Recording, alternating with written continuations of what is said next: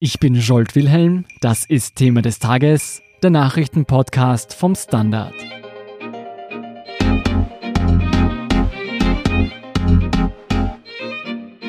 Nach dem Ende des Zweiten Weltkriegs bis ins Jahr 1999 ereigneten sich in Wiener Kinderheimen unzählige Missbrauchsfälle.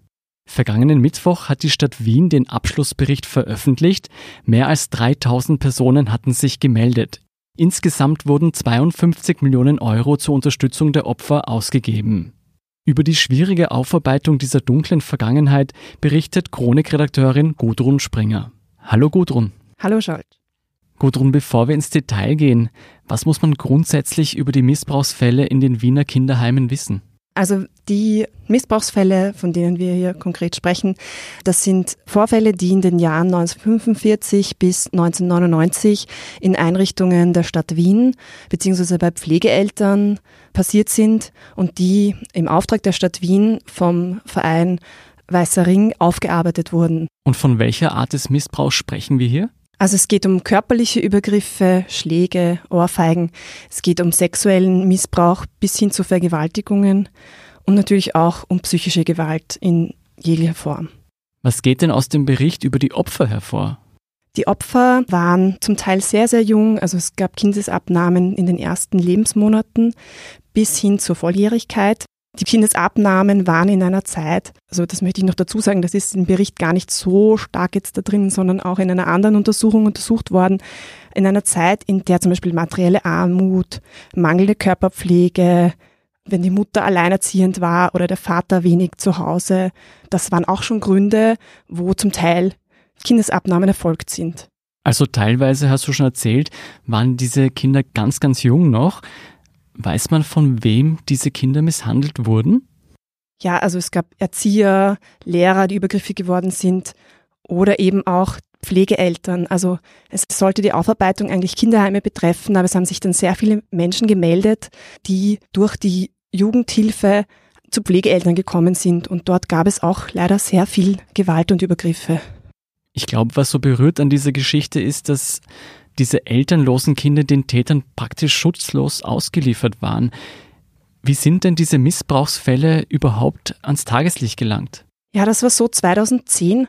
Da hat die römisch-katholische Kirche die sogenannte Klasnik-Kommission eingesetzt, um Übergriffe in katholischen Einrichtungen aufzuarbeiten. Das heißt eigentlich die haben gar nichts mit diesen Missbrauchsfällen in den Kinderheimen zu tun gehabt. Genau, die haben mit den städtischen Einrichtungen nichts zu tun gehabt, aber das hat auch in Gang gebracht, dass sich viele Menschen gemeldet haben, die in städtischen Einrichtungen waren. Und es waren dann so viele und man hat sich dann für eine systematische Aufarbeitung einige Monate später im August 2010 dafür entschieden. Du, das war vor neun Jahren. Warum hat es so lange gedauert, bis man zu einem Abschluss dieser Aufarbeitung gekommen ist?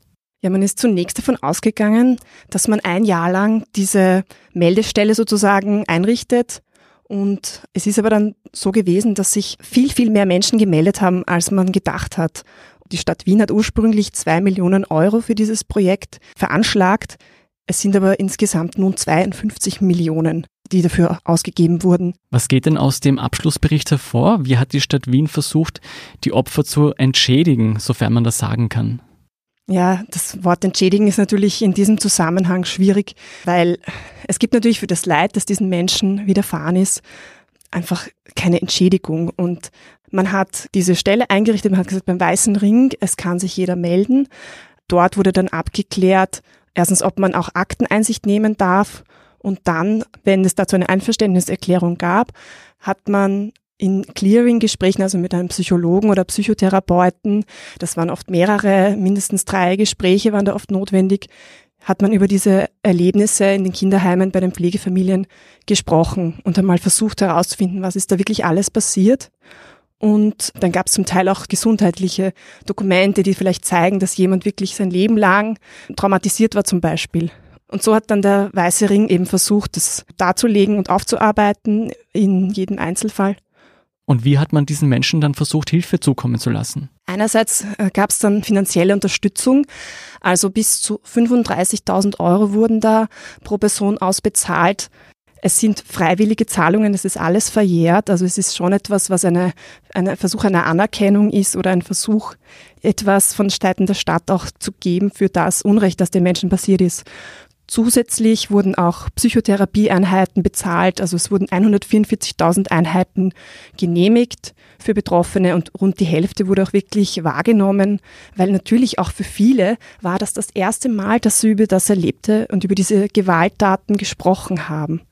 Und dann gab es auch noch Rechtsberatungen. Ich glaube, 160 Personen haben das ungefähr wahrgenommen. Da ging es zum Teil auch darum, um die Frage, ist das jetzt verjährt? Kann man auch noch rechtlich vorgehen? Ist es denn so, dass alle Personen, die sich gemeldet haben, tatsächlich auch finanziell unterstützt wurden? Nein, das ist nicht so. Es gab eben über 3000 haben sich gemeldet und rund 2300 haben Entschädigungszahlungen bekommen. Und warum nur diese 2300? Also es waren einmal nicht alle, die sich gemeldet haben, wirklich dann in Einrichtungen der Stadt Wien. Zum Teil war der Träger ein anderes Bundesland oder die Kirche. Also es waren einfach auch andere Träger.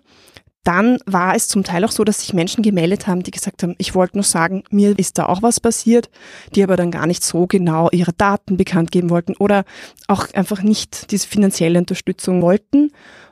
Und es waren auch nicht alle in den Akten auffindbar. Also es war schon so, dass man geschaut hat, kann das, was die Person sagt, wirklich stimmen?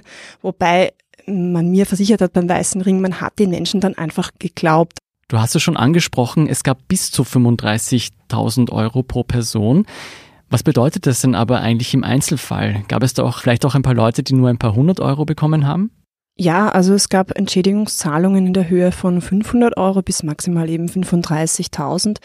76 Personen haben eben 35.000 Euro zugesprochen bekommen.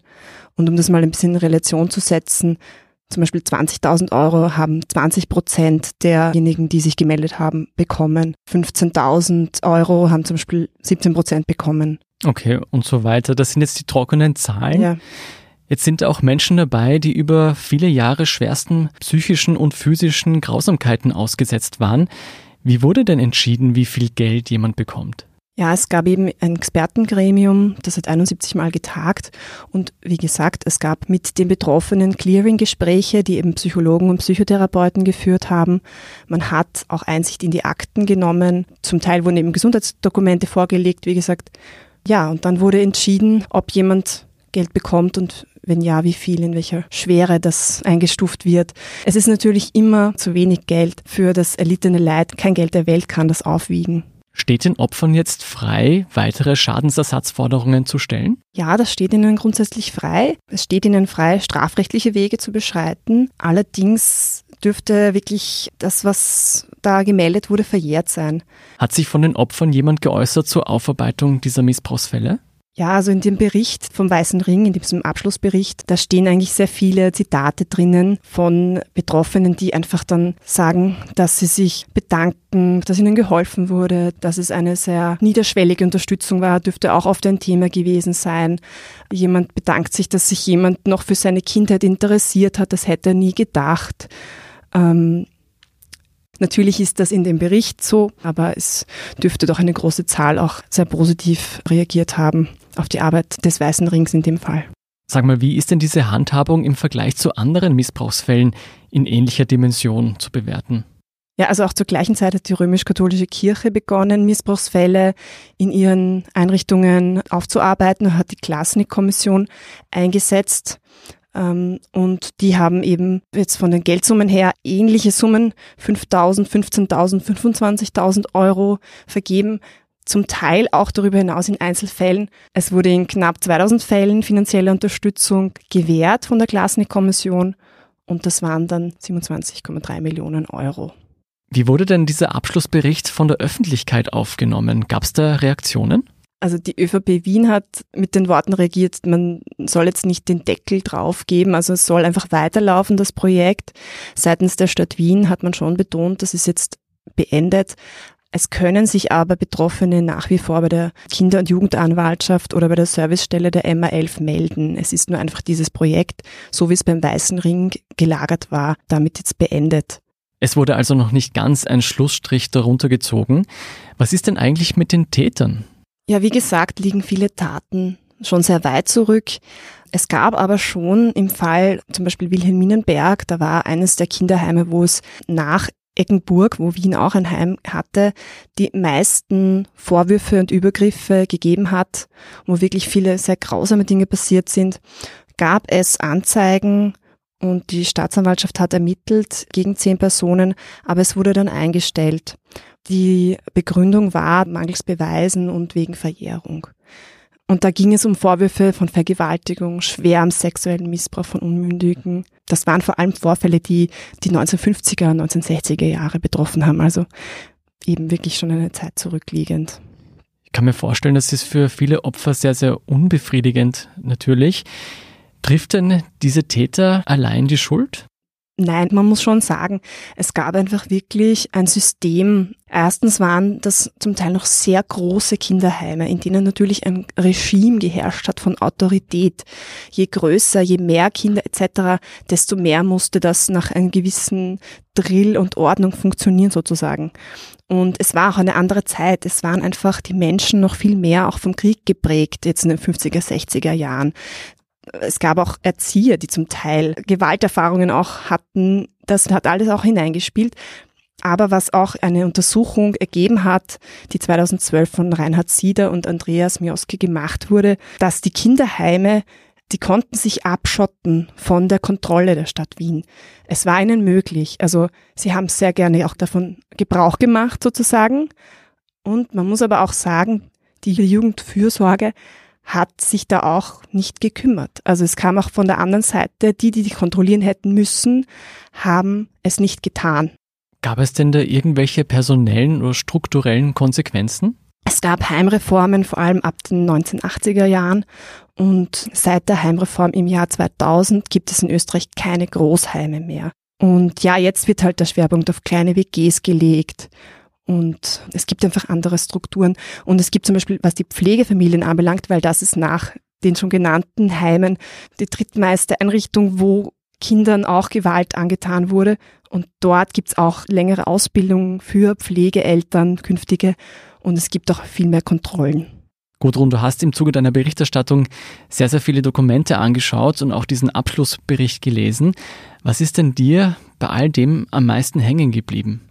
Natürlich, äh, wenn es darin Zitate gab von Betroffenen, sei es einerseits, dass sie geschildert haben, was ihnen angetan wurde, das kann man sich gar nicht vorstellen. Wirklich ganz furchtbare Dinge. Und dann schon auch diese Worte darüber, dass sie sagen, jetzt hat mir wer zugehört und Dankbarkeit dafür, dass man sich doch noch dafür interessiert hat. Das fand ich sehr berührend, wirklich, ja. Auf der anderen Seite möchte ich jetzt schon festhalten, das soll jetzt irgendwie, natürlich ist das wichtig, dass man das auch irgendwo mal abschließt äh, in irgendeiner Form, aber man muss auch sich immer wieder daran erinnern. Also ich denke, es ist damit nicht getan zu sagen, wir haben das jetzt aufgearbeitet, sondern man muss wachsam bleiben, man muss hinschauen und das auch heute noch natürlich und in Zukunft auch. Deinen Bericht und auch viele andere Stimmen können Sie auf der standard.at slash panorama lesen. Vielen Dank, Gudrun Springer, für diesen Einblick. Gerne. Wir sind gleich zurück. Guten Tag, mein Name ist Oskar Bronner. Was man täglich macht, macht man irgendwann automatisch. Es wird zu einer Haltung. Sie können zum Beispiel üben, zu stehen. Zu Ihrer Meinung, zu sich selbst, für eine Sache. Wir machen das seit 1988 und es funktioniert. Der Standard, der Haltung gewidmet. Hier ist eine weitere Meldung, die Sie interessieren könnte. Die Fluglinie Austrian Airlines will bis Ende 2021 insgesamt 180 Millionen Euro einsparen. Das gab der Mutterkonzern Lufthansa am Donnerstag bekannt. Grund ist ein Gewinnrückgang von 85 Prozent in den vergangenen neun Monaten. Für heuer und das nächste Jahr droht ein Verlust. Von den insgesamt 7000 Jobs bei der Austrian Airlines werden nun 700 bis 800 Stellen gestrichen. Ein Großteil des Stellenabbaus soll über die natürliche Fluktuation erfolgen. Das war's für heute. Um keine Folge von Thema des Tages zu verpassen, abonnieren Sie uns bei Apple Podcasts, Spotify oder einem anderen Podcast-Dienst Ihrer Wahl. Ich bin Jolt Wilhelm vom Standard. Baba und bis zum nächsten Mal.